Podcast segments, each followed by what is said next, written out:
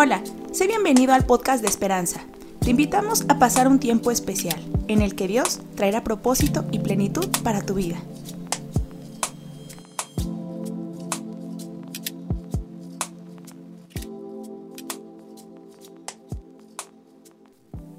Gloria a Dios. Normalmente estamos en una generación posmoderna que solo piensa en sí mismo, que no está dispuesto a pensar en los demás. Y algo que como iglesia y como familia tenemos que tener entendido es que el Señor nos llamó porque Él quiere bendecirnos, quiere usarnos, pero Él quiere que seamos la bendición que Él espera que podamos ser. La doctrina básica que usted y yo tenemos es que somos hechos a la imagen de nuestro Señor Jesucristo.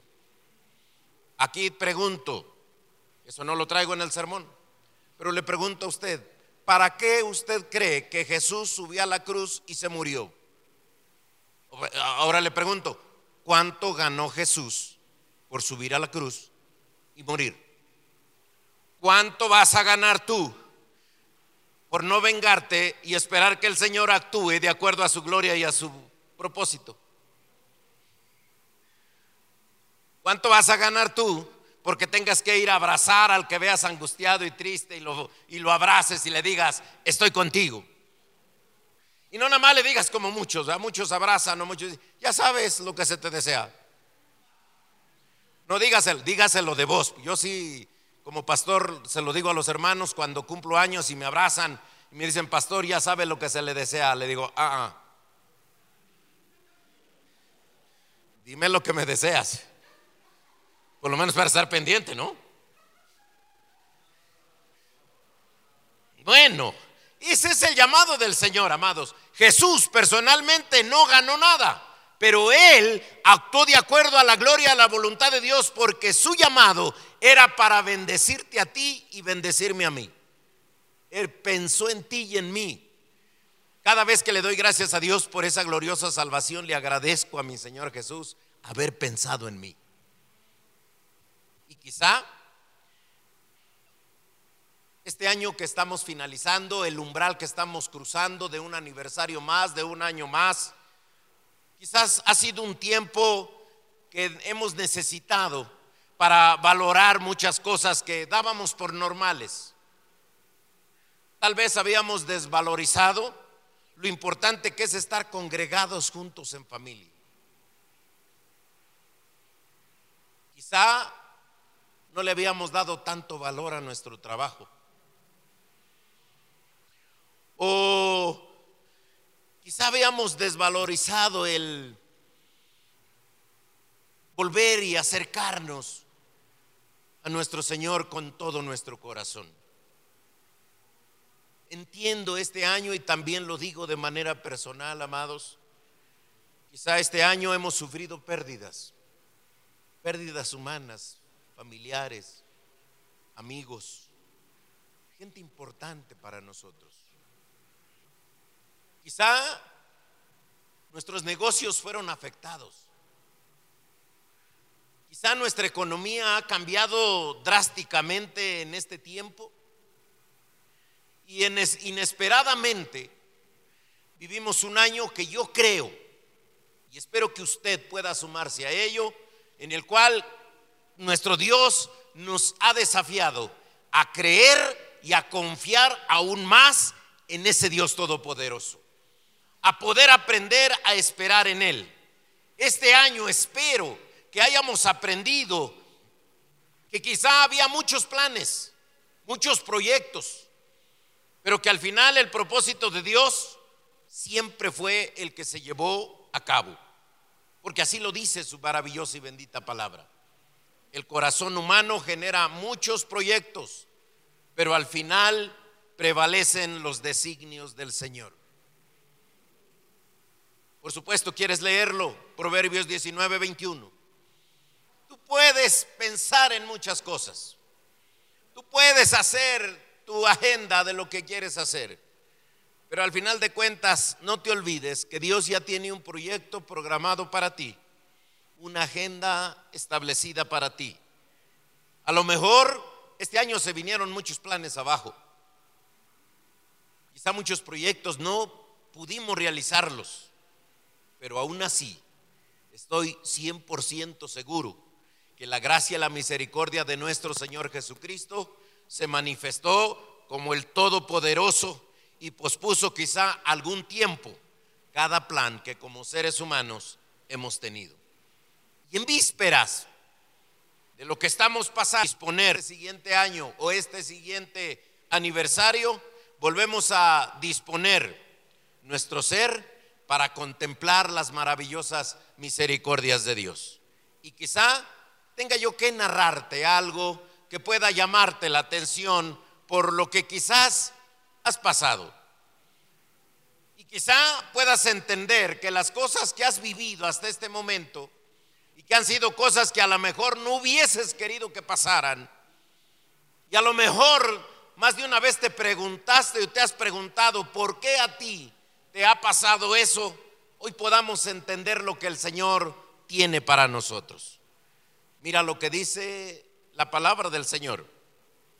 El grano es triturado, pero no, no se le seguirá trillando indefinidamente, debido a que la rueda de la carrera de la carreta y sus caballos lo dañarán no se le triturará más.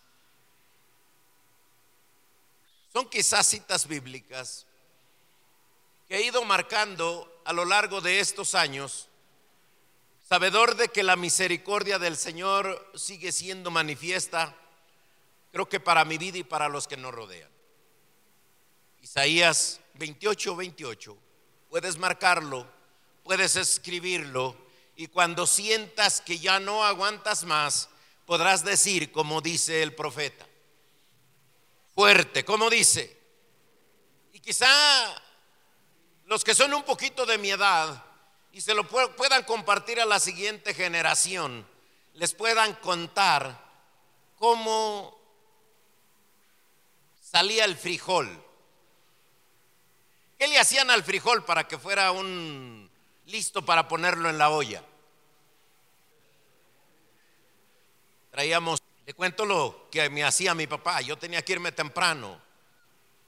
Traíamos todo el frijol de la milpa, lo tirábamos en un terreno llamado Era y agarrábamos unos palos como de 5 o 6 metros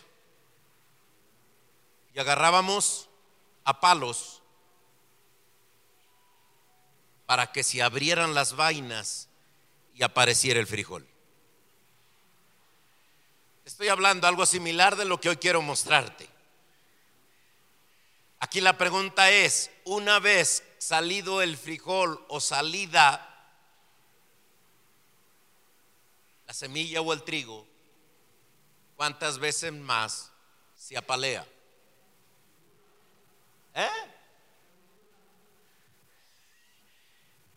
Pues bien, la palabra del Señor nos enseña que las breves dificultades que producen en nuestra vida no son para acabar con nosotros. Dice la Biblia en Romanos que nos producen un verdadero peso de gloria aún para la vida eterna. Y creo que después de que salgamos victoriosos de las pruebas, vienen las recompensas de parte de Dios. Nadie le gusta pasar por las dificultades. Nadie le gusta pasar por cosas difíciles. Es más, para esta generación postmodernista, tendré que decirle que a nadie le gustan los exámenes. yo digo, ¿para qué nos van a hacer o para qué nos dan exámenes que no nos van a servir al futuro. Un día te lo dije aquí y hoy te lo vuelvo a repetir. Estando en la Ciudad de México estudiando en la escuela superior, llegó un ingeniero que nos iba a impartir la materia de instalaciones eléctricas, no sé qué es eso, subestaciones. Y llegó el maestro y se presentó y nos dijo, soy el ingeniero fulano de tal. Yo no quiero tener a nadie de ustedes aquí a la fuerza. Así que el alumno que no quiere estar conmigo en este semestre, conmigo, puede recoger sus cosas e irse a casa y no volver hasta cuando termine yo el semestre, solo para informarle que en su boleta aparecerá un 10. ¿Sabes qué hice?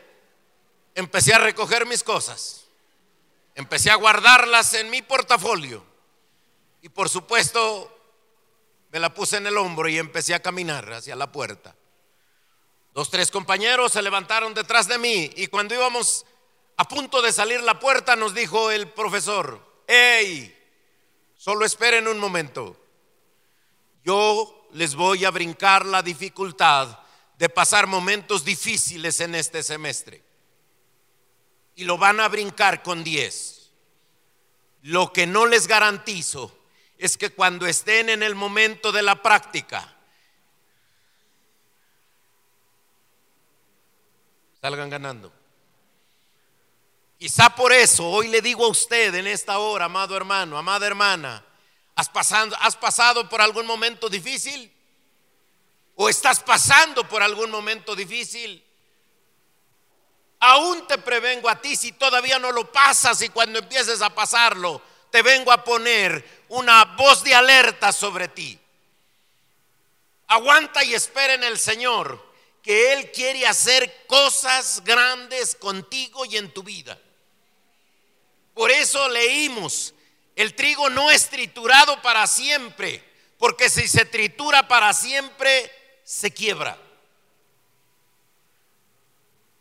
Para saber qué era lo que había en el interior de esa vaina, en el interior del corazón.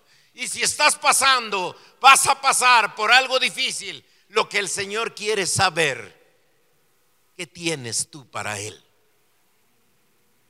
¿Qué tienes tú para ofrecerle a tu Señor?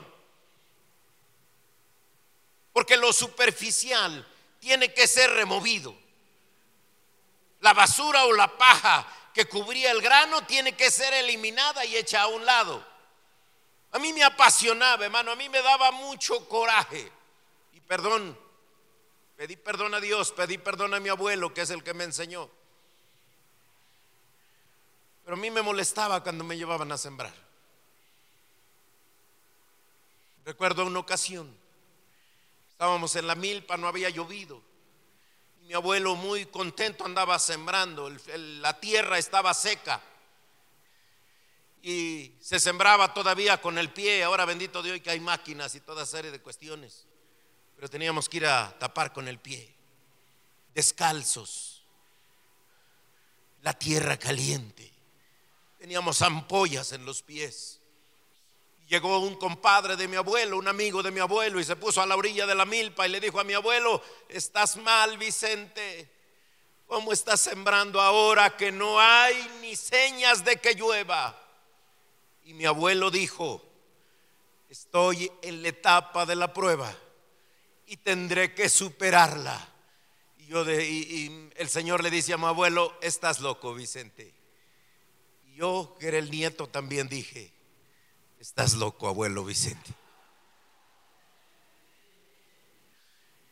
Pero escuché que mi abuelo le dijo a su compadre, pero en tanto tiempo, esperando en Dios, te invitaré a que te comas unos elotes servidos. Yo dije, sí está loco mi abuelo. ¿Y por qué te digo esto?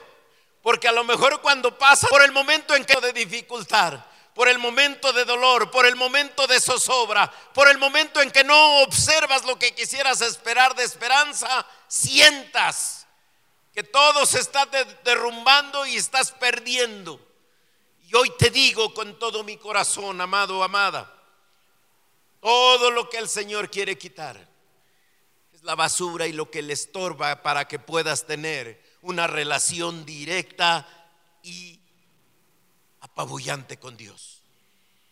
Cuando soportes la prueba y salgas vencedor, entonces entrarás en una nueva dimensión.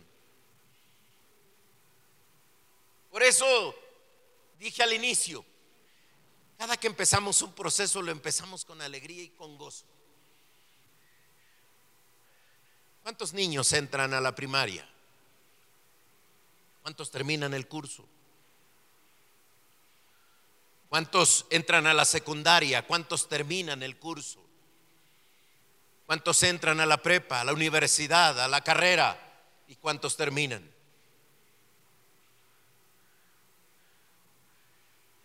Una ocasión llegó un amigo predicador y me hizo reflexionar.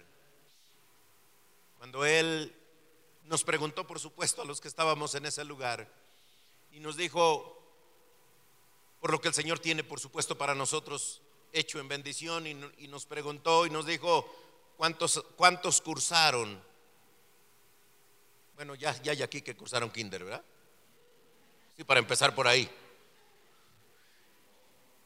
Y entonces él dice, ¿cuántos cursaron la primaria de los que están acá? Y dice, ¿cuántos amigos de la primaria todavía tienes? Los que cursaron secundaria. ¿Cuántos amigos de la secundaria tienen todavía? Los que cursaron la prepa. Los amigos, y me refiero a amigos de relación, de amistad. Y a lo mejor por eso te tenga yo que decir que para algo maravilloso el Señor te tiene, te llama y espera que puedas cumplir no solamente la semilla tiene que ser triturada, pero dijimos, no desecha. Aleluya. Porque una vez que esa semilla es abierta, la misma tierra donde tendrá que sembrarse como semilla tiene que ser preparada. Mira, yo quiero que leas Joel capítulo 2, versículo 21. Me voy rapidito. Joel 2, 21. Dice, tierra, no tengas miedo. Alégrate y celebra, porque el Señor hará grandes cosas. ¿Cómo dice? Léalo fuerte. El término tierra a la que se refiere esta cita bíblica se refiere a la superficie del planeta, a lo que hoy pudiésemos traducir usted y yo como el suelo, como el campo donde se puede cultivar. Y específicamente habla de la tierra productiva y de la tierra fértil. No habla de una tierra improductiva. Y estaba yo leyendo y la verdad que, perdón, después de los años, eh, ¿alguno de ustedes sabe qué significa Adán? Adán. Porque estaba yo leyendo una frase de, un comentarista y me llamó la atención, por eso te lo leo. Y te lo traigo escrito para que me ayudes. Dice, y el cuerpo del primer hombre, Adán, se formó del polvo de Adán. Adán significa tierra.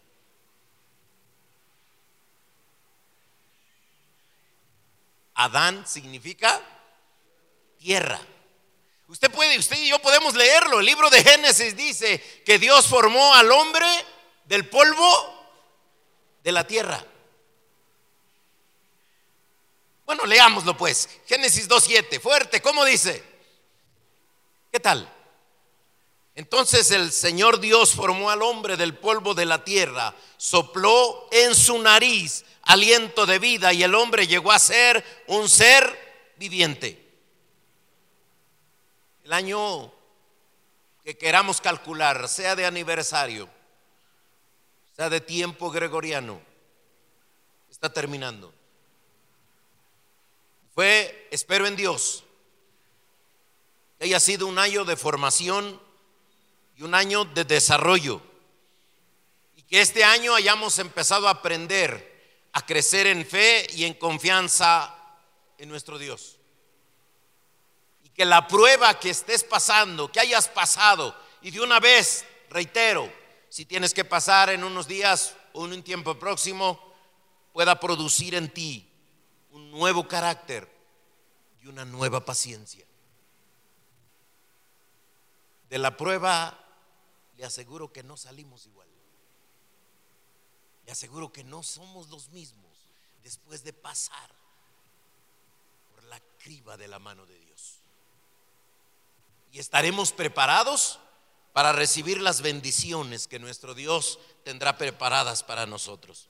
Por eso el Señor nos dice en su palabra, no temas ni tengas temor. El Señor nuestro Dios hará grandes cosas. El amor de Dios mostrado hacia nosotros hará que el temor sea anulado de nuestra vida y llegará el tiempo de alegría y de, de celebración. No tengamos miedo, amados. Su amor es eterno, su amor no cambia. Hemos sido testigos de su inmenso amor para nosotros como sus hijos. Y este año que viene no dejará de mostrar su incondicional amor por ti. Porque sigues estando en el corazón de tu Señor. Dice y sabrán que yo soy el Señor que los que en mí esperan jamás serán defraudados. Te lo vuelvo a leer porque vas a leerlo todo completo. Y sabrás que yo soy el Señor, que los que en mí esperan jamás serán defraudados. Isaías 49, 23. Me hizo recordar lo que están haciendo los gobiernos y quiero que quede claro, no estoy en contra de los políticos Tampoco soy afín a ningún político. Y, también tengo que ser claro porque espero que si se graba lo sepan. Los partidos políticos no son la solución. La solución son las personas comprometidas con Dios, porque ni los mismos hombres políticos podrán salir adelante si no esperan en Dios. ¿Por qué digo esto? Porque la ayuda que están recibiendo nuestros hermanos de edad madura me hace recordar lo que hoy estamos leyendo. Y le cambio el término rey para que se oiga más bonito y lo entiendas. Tus gobernantes serán tus ayos y serán tus nodrizas. No es obra de la casualidad, hermanos, de edad madura. Que los gobiernos que tengan que trabajar para bendecirle a usted en algo, porque no es el producto del ser humano, es el producto de la misericordia de Dios. ¿Por qué? Y se lo vuelvo a leer porque vamos a leer completo la parte final que le leí. Serán tus ayos, serán tus nodrizas, con el rostro inclinado a tierra te adorarán y lamerán el no se avergonzarán y conocerás que yo soy Jehová. No se avergonzarán los que esperan en mí. Qué difícil ha sido la situación que has pasado. Pues no te sientas ni derrotado, ni triste, ni angustiado. Porque papá Dios dice, hará grandes cosas contigo si tú esperas con Él, dice, no serás avergonzado. La renovación de todo nuestro ser sucede cuando permitimos que el Espíritu Santo sea el que llene y tome control de nuestras vidas.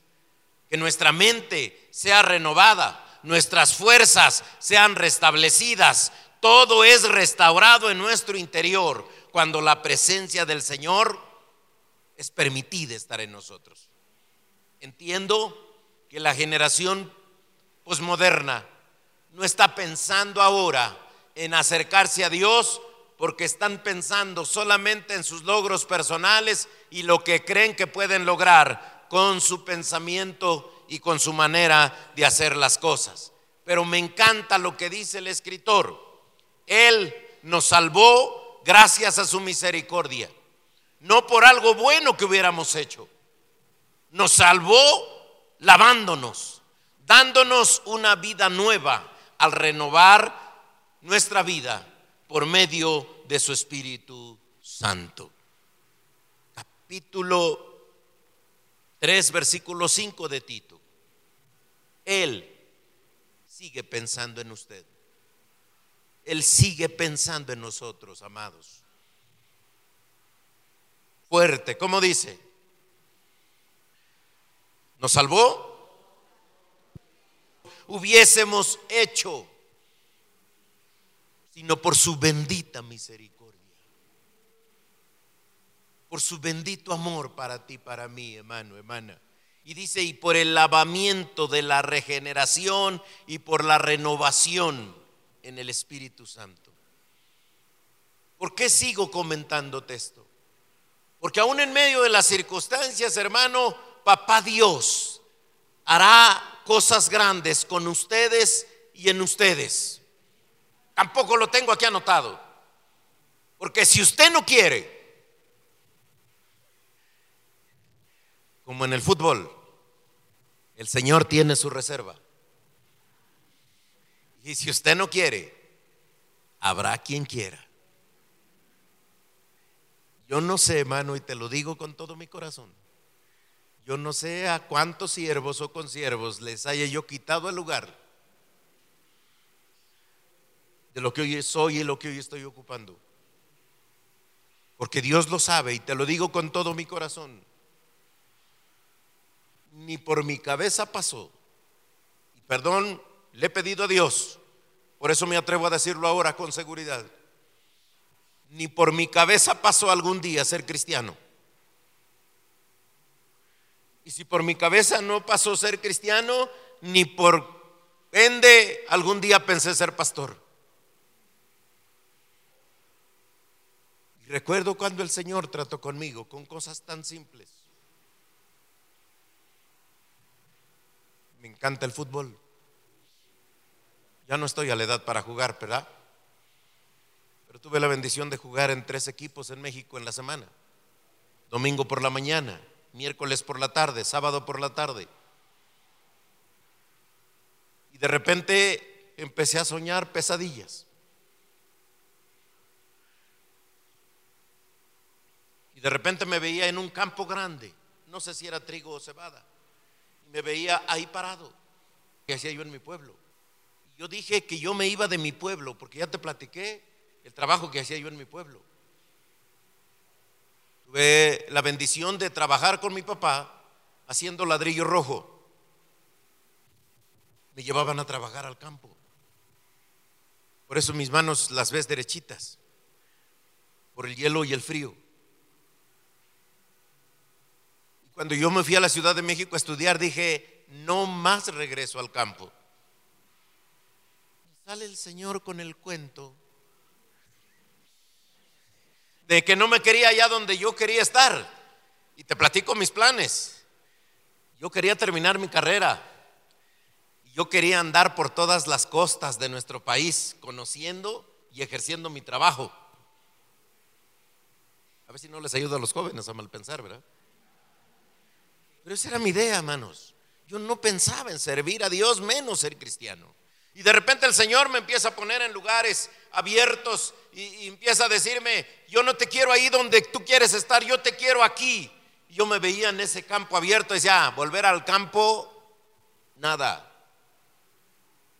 Y para no hacer quedar mal al Señor, un día voy con mi tío, que era un pastor prominente en la ciudad, y voy con él y le digo, tío, ¿qué hay que hacer para ser pastor? Y mi tío me dice, primero aceptar a Cristo como tu único suficiente Salvador y reconocer. Usted ya sabe toda esa situación. Pero me la pone más difícil porque después me dice, tener la evidencia de que eres lleno del Espíritu Santo y hablar en lenguas. Ya estuvo. Oh, gracias, tío, lo voy a pensar. Y le dije al Señor, viva la paz. Acaso me hago cristiano pero pastor no. Y un día jugando fútbol, al anotar un gol, estiré el pie y otro amigo me llegó con el otro pie aquí atrás.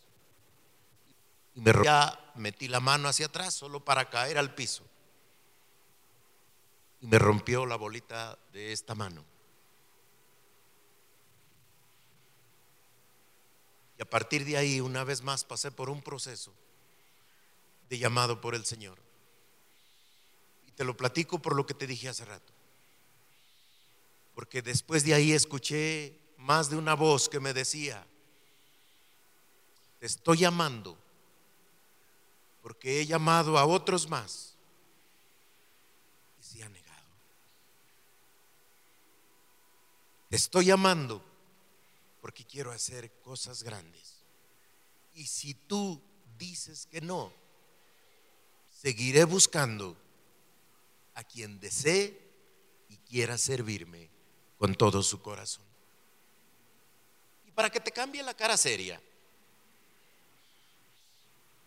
andaba yo de novio, ya sabes quién.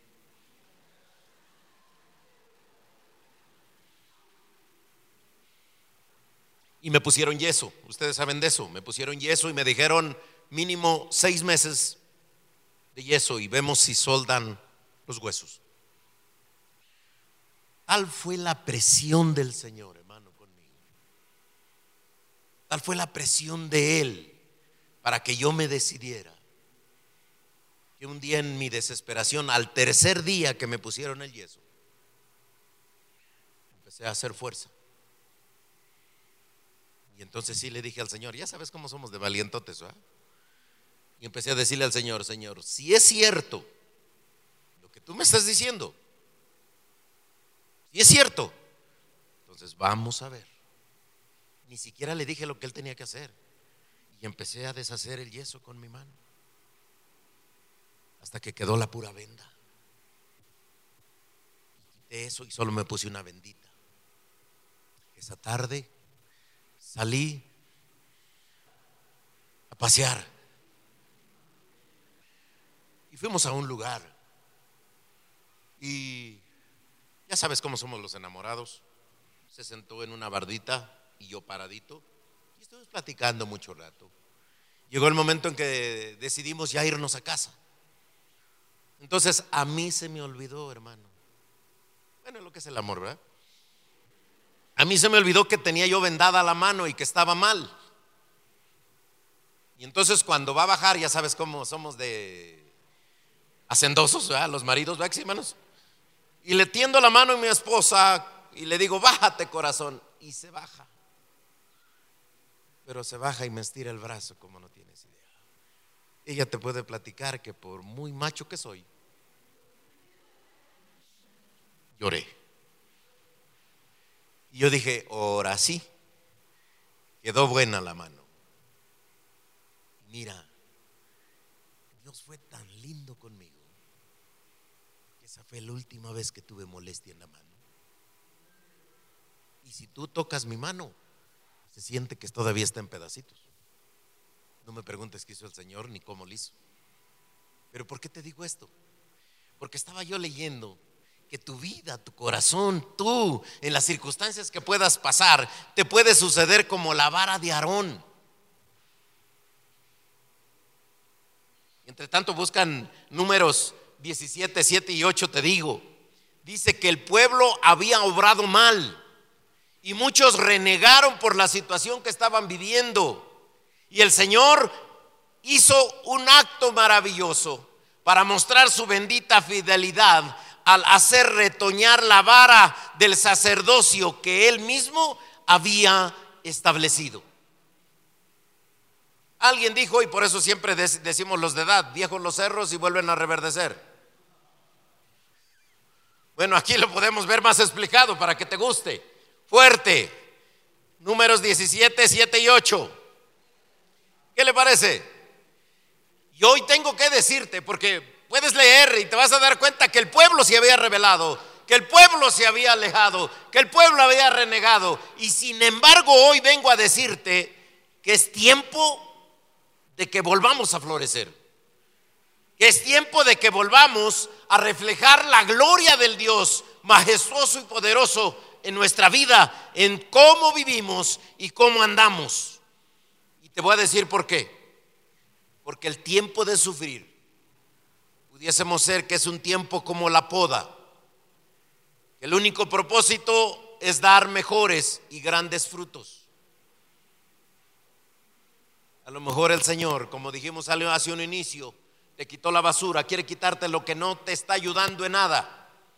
Y quiere cortarte lo que te está estorbando para que sirvas al Señor.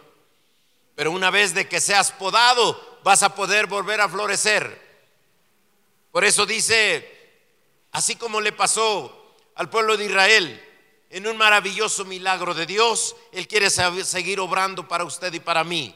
Porque toda rama, dice el Señor, que en mí no está llevando fruto, la quita. Y toda rama que está llevando fruto, la limpia para que lleve más fruto. Juan 15, 2. Yo sé, y antes las ramas que quieren reverdecer. Y antes de, que, antes de que lo leas, pues no te quiero espantar porque dicen que los pastores los espantamos con que si no obedecen se van a ir al infierno. Bueno, es que así, no, así nos dice pastor, ya no espante a la gente. Yo tengo que decirle antes de que lea la Biblia, papá Dios no va a mandar a nadie al infierno, ¿eh? Que quede claro. Yuhu. No va a mandar a nadie a la fuerza. Bueno, lo, leemos, Juan 15, 2.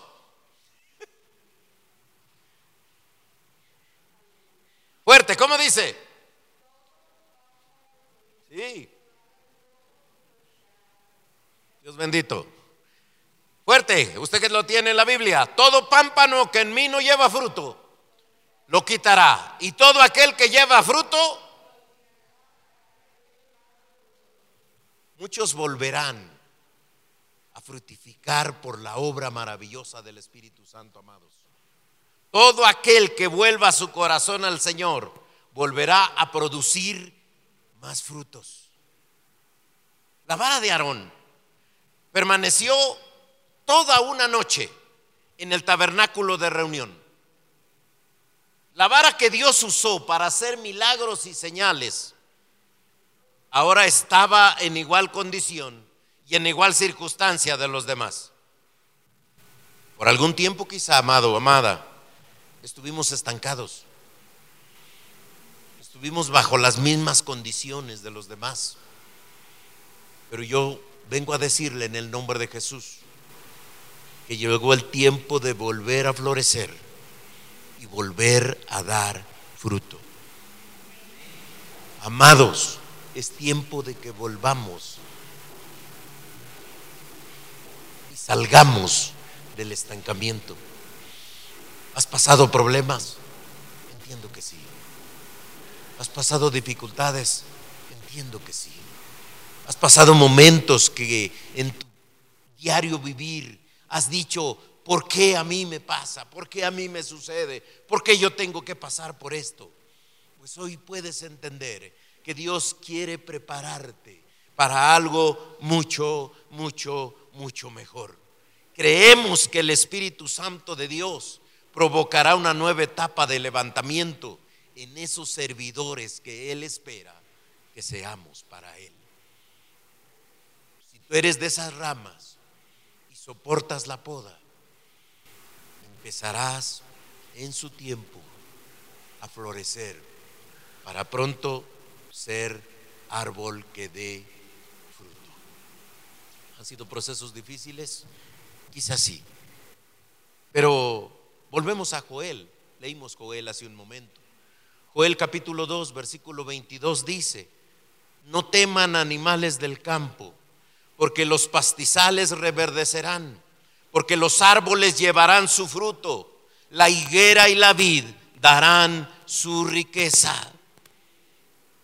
Yo creo, amado, amada, que dar fruto es la forma en que honramos y glorificamos a nuestro Dios. En términos generales dice, porque todo, porque todo dará fruto. Y lo más maravilloso es que podremos decir que es en abundancia. A nuestro Dios lo glorificamos cuando llevamos fruto. Pero me encanta cuando dice mucho fruto y nos mostramos como esos discípulos que Él anhela y espera que seamos. La mayoría de gente procura ver por su propia persona antes de ver que tiene que glorificar nuestro Dios, al Rey, al Todopoderoso, en el cual confía nuestro corazón. Porque la mayor gloria que podemos tener los cristianos es dar gloria a Dios con nuestra vida con nuestra conducta. Esa es la mayor gloria que usted y yo podemos dar. Y quizá usted y yo tengamos que hacer un alto y poder darle la gloria a nuestro Dios con todo lo que hagamos. Hermano, hermana, estás en el servicio. Sirve pensando en que estás sirviendo a tu Señor, a pesar de que veas que estás sirviendo a una persona. Traes tus presentes de bendición.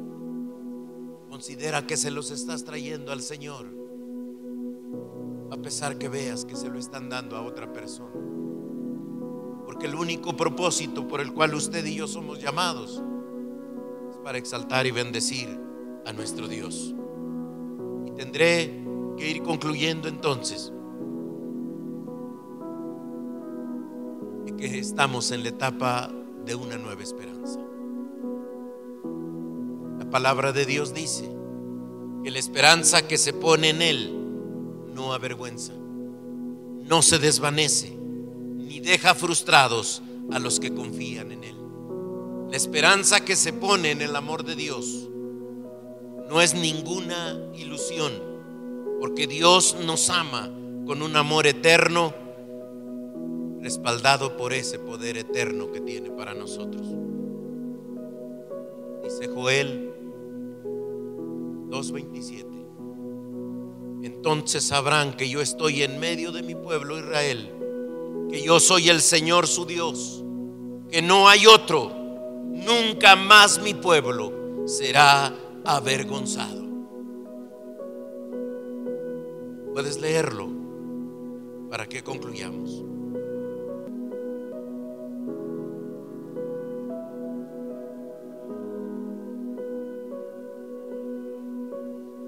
Amados, amadas, para este año que viene, nuestra confianza y esperanza, pongámosla en nuestro Señor, en el Dios Todopoderoso. El escritor de la carta de Hebreos dice que esa esperanza es como el ancla de un barco que lo mantiene firme en un mismo lugar. Esa maravillosa esperanza nos tiene retenidos a esa misma presencia, a esa gloria eterna del Dios Todopoderoso. Y por supuesto, de manera anticipada, damos infinitas gracias a Dios por todo lo que Él proveerá para este año que viene. Tiene para nosotros grandes bendiciones, amados. Y sabemos que nuestro Padre tiene planes de bienestar, planes de prosperidad y planes de bendición a cada uno de nosotros si dejamos que su gloria sea en abundancia en nuestras vidas. Así que le invito en esta hora a que ahí donde está pueda cerrar sus ojos. Alguien diría alguna ocasión, no sé por las que has pasado ni por las que has vivido, pero de una cosa estoy seguro Estás en el lugar correcto y estás delante de la persona correcta, el Dios Todopoderoso. Ese Dios que te ama, ese Dios que te quiere llenar de su gloriosa y bendita bendición. Padre eterno, Dios de amor. Aquí estamos una vez más, con todo nuestro corazón con toda nuestra vida y con todo nuestro ser. Agradecidos por tu amor, agradecidos. ¿Y por qué no? Agradecidos por esos momentos vividos que cuando estábamos en el proceso difícil, no sabíamos el por qué y para qué los estábamos pasando. O esos momentos que estamos pasando ahora. Y no le encontrábamos el motivo del por qué o para qué teníamos que pasarlos. Pues bien, ahora sabemos que nos estás preparando para cosas mucho más grandes. Así que hoy nos ponemos delante de tu presencia, delante de ti, para agradecer tu maravilloso y tu bendito amor. Y decirte con todo nuestro corazón que aceptamos la maravillosa bendición del llamado que tengas para nosotros. Queremos ser esas ramas, papá Dios, que florezcan. Queremos ser esas ramas y esos árboles que den fruto para honra y gloria de tu santo y bendito nombre. Que tú sigas obrando, que tú sigas manifestando tu preciosa gracia y tu precioso amor. En bendición, Padre, en bendición para cada uno de nosotros. Por favor, papá Dios, te ruego, fortalece, reanima, levanta la vida de tus hijos, levanta la vida de tu pueblo.